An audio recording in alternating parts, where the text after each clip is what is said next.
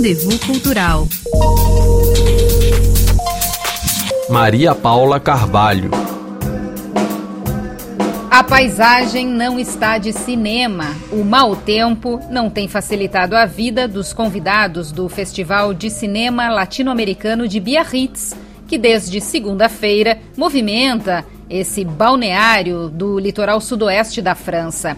Banhada pelo Oceano Atlântico, a cidade fica a menos de 25 quilômetros da fronteira com a Espanha. Biarritz já foi um porto baleeiro, se tornou um local de veraneio da realeza europeia no século XIX e no início dos anos 20 viveu a agitação da Belle Époque.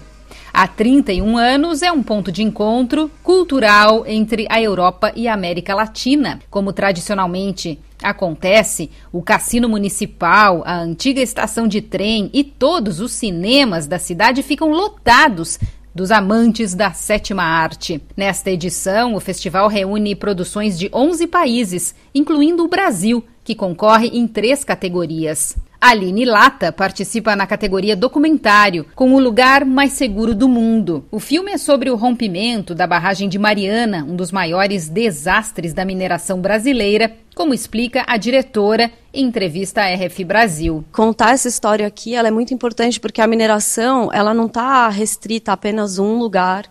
A mineração está em tudo, está nos objetos que a gente usa, está é, em todos os países tem algum tipo de exploração de minério. Então, é, como esse filme fala sobre as consequências dessa exploração é, desenfreada, só pelo lucro, né, sem pensar em sustentabilidade, eu acho importante trazer o filme para outros países para que se reflita um pouco dos problemas de outros lugares e que tem a ver também com o nosso consumo. No curta Fantasma Neon, Leonardo Martinelli, outro brasileiro em competição, explora as relações de trabalho no Brasil. O musical, vencedor do Leopardo de Ouro de curta-metragem no Festival de Locarno, conta a história de um entregador que sonha em ter uma moto. É, o Festival de Biarritz é um festival que eu estive com outro filme aqui em 2020, mas não pude vir por causa da pandemia. Então eu estou conhecendo a cidade pela primeira vez. É um lugar lindo e é um festival que eu acho muito, muito bonito que tem um foco ao cinema latino-americano, né? Dentro da Europa, trazendo essas novas janelas, nossas perspectivas para cá. Então eu estou muito contente de poder estar participando e trazendo nosso cinema para Biarritz. Como é que é fazer cinema no Brasil, ainda mais assim, né, começando, apesar de você já ter vários prêmios? Então eu diria que para qualquer realizador no Brasil hoje envolve muito de uma luta para conseguir os fundos e os recursos para conseguir realizar seus trabalhos. Ao mesmo tempo, eu acho que o Brasil sempre é muito vibrante e rico nas histórias e narrativas que a gente pode contar. Então, ao mesmo tempo que pode haver dificuldades para realizar, eu acho que é muita vontade da gente também. Você está com expectativa de levar prêmio aqui também? Como é que tá?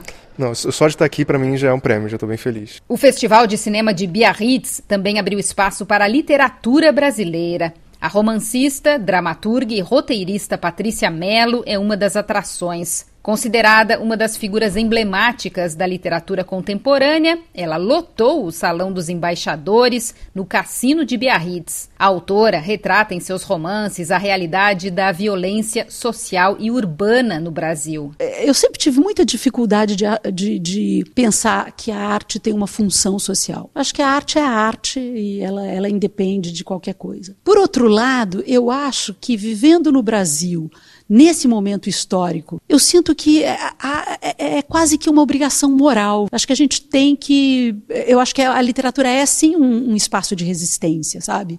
Para você, no mínimo, denunciar essas, essas, essas situações e, ou, ou é, até fazer com que elas sejam discutidas, com que elas sejam debatidas. Isso tem sido um desafio na minha literatura ultimamente. Quando você olha o Brasil de hoje, o que, que você pensa? Eu me sinto triste e deprimida, porque eu acho que a gente, te, a gente sempre teve essa, esse desejo de um, um Brasil grande, um Brasil do futuro, né?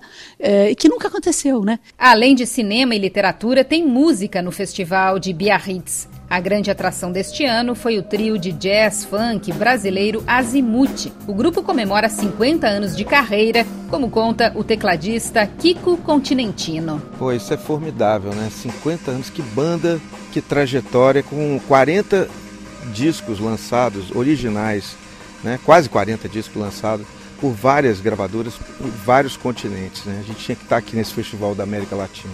O Festival de Cinema Latino-Americano de Biarritz acontece até este sábado, quando tem a cerimônia de premiação dos filmes vencedores.